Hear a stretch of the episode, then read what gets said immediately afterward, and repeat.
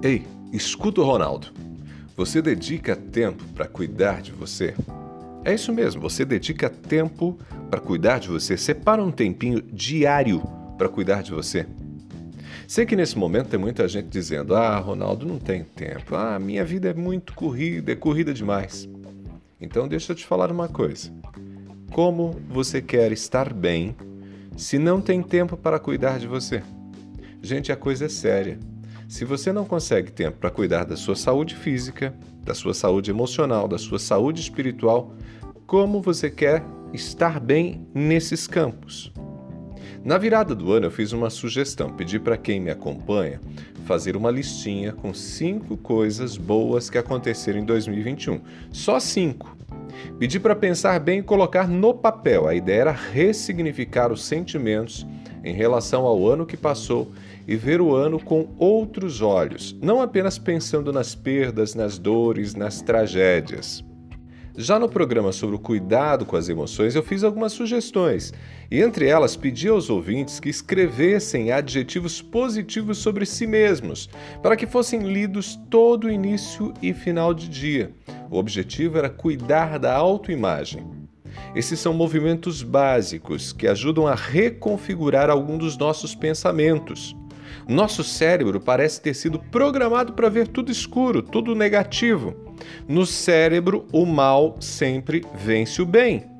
Por isso é preciso agir de forma consciente para deslocar os pensamentos do campo negativo para um campo positivo. Ao fazer essas sugestões, tanto na virada do ano quanto na reflexão, com sugestões para vencer a tristeza, a depressão, eu recebi de algumas pessoas a seguinte mensagem: Ronaldo, adorei as sugestões, vou tentar fazer, mas estou sem tempo. Gente, eu vou ser repetitivo, mas eu tenho que dizer: quem não tem tempo para cuidar de si não pode querer uma vida boa. Se você quer ter um corpo fisicamente saudável, resistente, forte, o que você precisa? Manter o corpo ativo. Para isso, necessita de exercício físico. Os estudiosos apontam a necessidade de atividade física pelo menos três vezes por semana, mas já há indicações de que o ideal é exercitar-se cinco vezes por semana.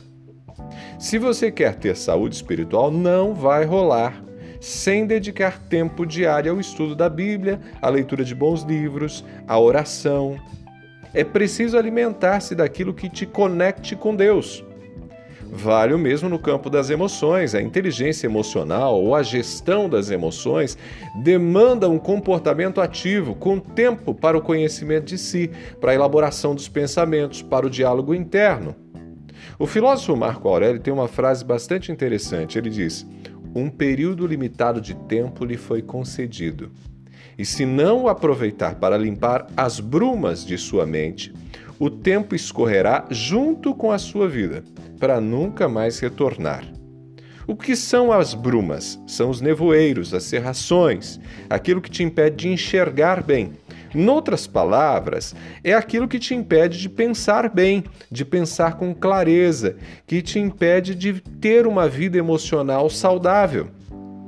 Nós temos um tempo limitado de vida e se não aproveitamos esse tempo para cuidar bem da nossa mente, limpando a nossa mente do que não nos faz bem, a vida vai passar do mesmo jeito, mas teremos perdido a chance de viver o melhor da vida.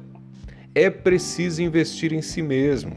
Se você abre mão de cuidar de si, não pode reclamar das dores físicas, emocionais e tampouco de sentir-se distante de Deus.